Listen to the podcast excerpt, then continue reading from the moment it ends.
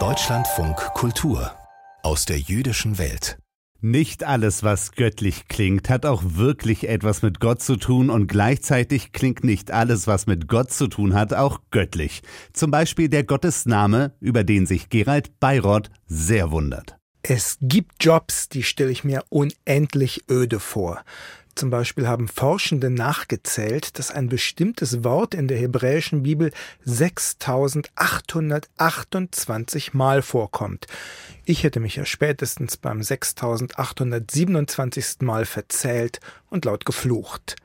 Auch im jüdischen Gottesdienst kommt das Wort andauernd vor, wie oft weiß ich nicht, weil die Forschenden dazu nichts sagen.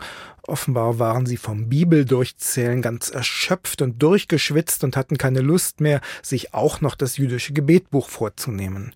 Wie das Wort heißt, kann ich nicht sagen, aber die Buchstaben JHWH oder Jud Hey Wav Hey kommen drin vor. Warum ich das nicht sagen kann? Weil es im Judentum ein Namenstabu gibt. Es ist verboten, dieses Wort auszusprechen, also mit Vokalen auszusprechen.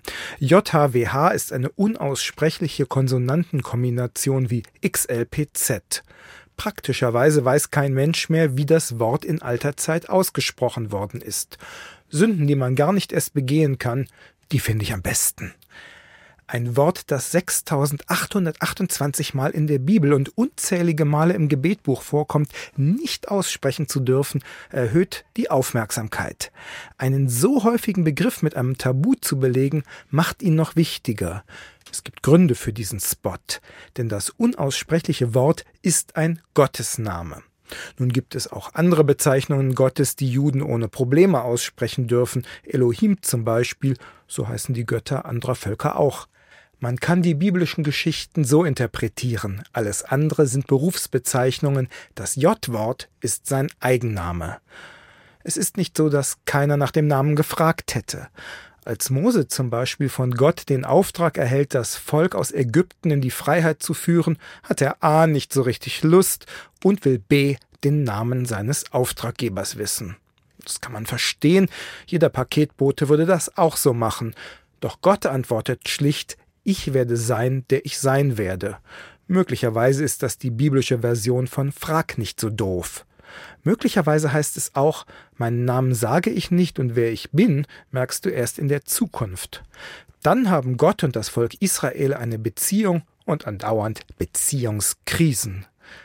Man soll sich von Gott auch kein Bild machen. Vielleicht hat er ja auf Passfotos immer so blöde Grimassen gezogen, dass er die Bilder gleich verboten hat.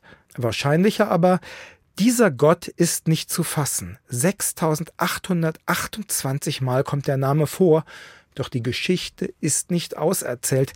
Sie kommt an kein Ende, sondern an immer neue Anfänge. Wie viele Anfänge, weiß ich nicht genau, aber 6827 sind es bestimmt.